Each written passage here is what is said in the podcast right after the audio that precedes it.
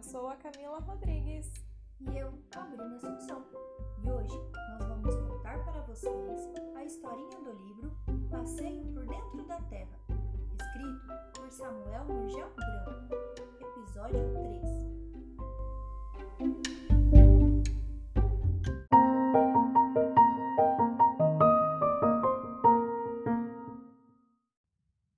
Carolina ficou pensativa por algum momento. Depois comentou: Interessante, vovô. A Terra parece mesmo uma coisa viva, com todos esses movimentos por dentro e por fora. Não é só o vento, as ondas do mar e a água dos rios que estão sempre correndo. Lá dentro da Terra também existem correntezas, só que de rochas derretidas. É verdade. Só que as rochas derretidas não são líquidas como a água. Por isso, as correntezas subterrâneas são muito lentas. Mesmo assim, são elas que empurram essa casquinha de ovo sobre a qual vivemos, fazendo com que ela se movimente em todas as direções. Mas essa casquinha não são os continentes? E eles chegam a se mover? Eles andam de um lado para outro? Que bobagem, Carolina! Então você acha que a Terra, onde nós estamos, com suas cidades, prédios e árvores, pode estar boiando na água do mar como se fosse um barco? Mas é isso mesmo o que acontece. Os continentes estão boiando, não em cima da água como um barco no mar, mas eles deslizam sobre o manto, de que já falamos, como se fosse uma nata boiando sobre as correntezas de rocha quente. É assim mesmo? Os continentes não estão fixos? Cada um em seu lugar, como mostram os mapas do mundo? Não, nada é fixo e permanente. Só que as mudanças de posição não se dão em alguns anos ou séculos, e sim em milhares e milhões de anos. Como eu disse, o movimento do manto é de poucos centímetros por ano. Por isso, os mapas feitos há 100 ou 200 anos não são iguais aos de hoje. Nesse tempo, os continentes só mudaram um ou dois metros, e isso não aparece no mapa. Você quer dizer que o nosso continente, a América, já esteve mais perto do continente africano, por exemplo? Mais do que isso, esteve colado no continente africano. Vocês nunca repararam como a América do Sul parece ter sido recortada da África? Já reparei sim, parecem duas peças de um quebra-cabeça. Pois é, isso acontece porque de fato os dois continentes já estiveram juntos, formando uma só peça. Essa peça se rasgou em duas partes que vêm se separando lentamente uma da outra. Aliás, todos os continentes já foram um único bloco que depois se separou em vários pedaços. Essa é boa. Eu nem sabia que a gente está sempre viajando em cima de uma jangada de pedras. É verdade. Nós todos viajamos nessa jangada, que é a América do Sul, a uma velocidade que corresponde a pouco mais de um centímetro por ano. Essa é uma prova de que tudo na Terra está em constante movimento. Nessa altura, o avô interrompeu suas explicações, pois lembrou-se de uma coisa muito importante. Muito bem, crianças, a conversa está boa, mas agora vamos dar um mergulho, porque está chegando a hora do almoço e a vovó está nos esperando com um delicioso peixe assado. No final da tarde, enquanto o vovô lia no terraço, sentado em sua cadeira de balanço, as crianças brincavam por ali. Carolina havia passado a tarde relendo suas lições de geografia e ficou surpresa, porque agora entendia tudo muito melhor. De repente, ela comentou com Henrique: Muito legal mesmo. Agora eu estou entendendo por que, no começo de toda a história, o vovô falou que aquela onda que destruiu nossos morros de areia estavam nos dando uma lição, uma lição sobre as mudanças na natureza eu achava que nada mudava. Um morro seria sempre um morro, uma ilha seria sempre uma ilha, um continente seria sempre o mesmo, no mesmo lugar. É, eu pensava que a areia sempre tivesse sido areia. Nunca pensei que viesse das rochas, das montanhas ou do fundo da terra. O vovô achou graça dos comentários e entrou na conversa. Pois é a pura verdade. Existem rochas que vêm do fundo da terra.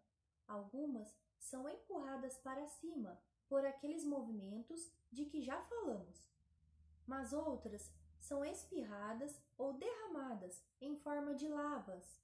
Eu já aprendi o que é lava. São aquelas pedras derretidas que saem do vulcão. Ou de fendas no chão, como os derrames.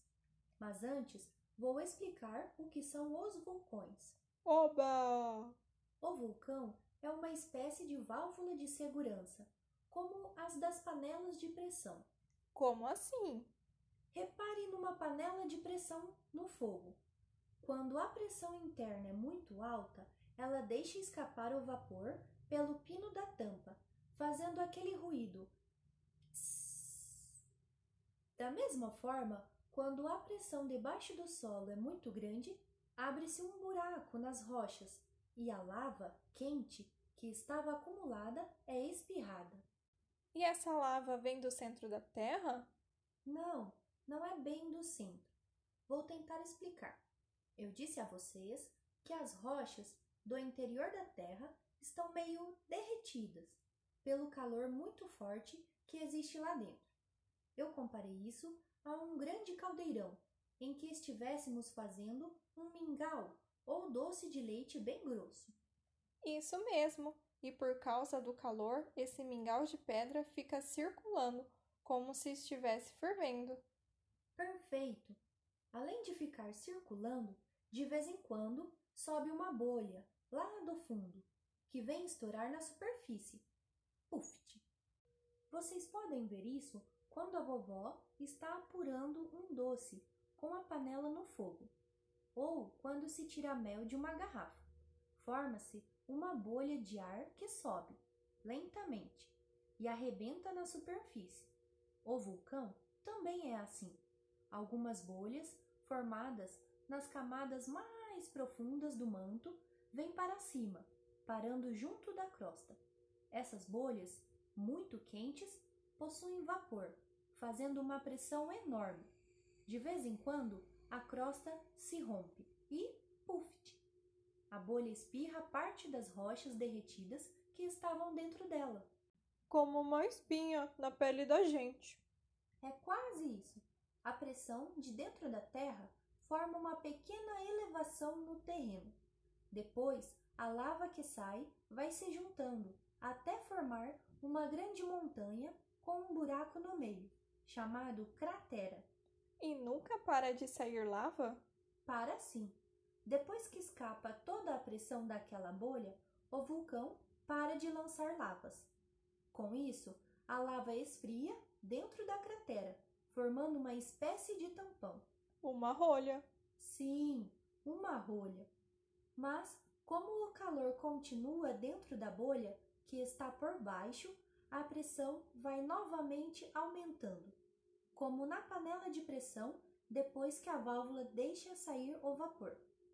Um dia, a rolha é jogada para cima, como numa garrafa de champanhe, e o vulcão entra novamente em erupção, isto é, em atividade.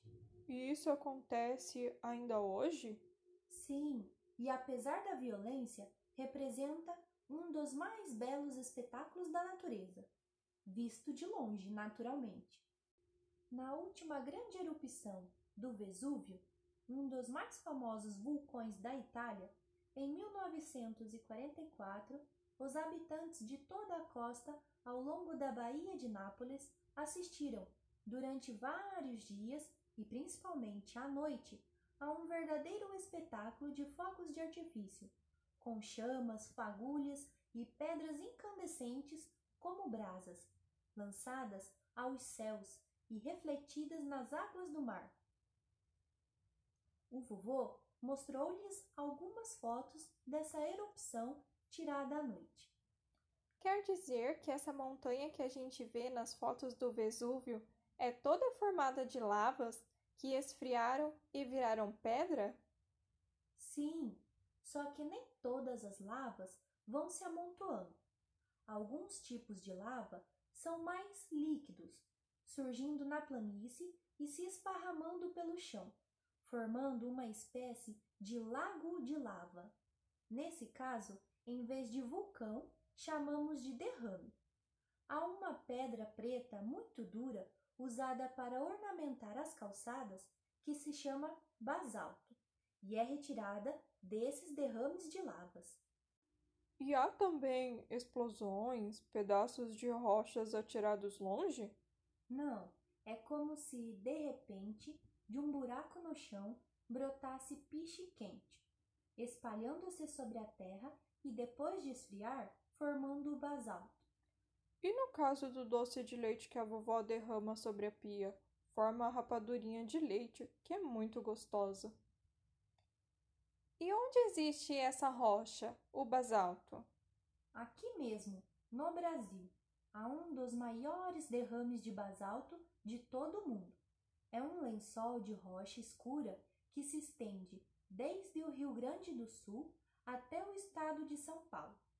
Hoje, grande parte desse basalto está decomposta. Ele foi transformado por ação das chuvas e dos seres vivos em um dos solos mais ricos que possuímos, chamado Terra Roxa, onde se planta o café. Que interessante! Mas ainda se pode ver a rocha como ela era antes da decomposição? Sim, em muitos barrancos, nas estradas de São Paulo, do Paraná ou do Rio Grande do Sul, elas podem ser vistas e são muito usadas no calçamento de ruas ou nas calçadas, geralmente combinadas com pedras mais claras, formando desenhos.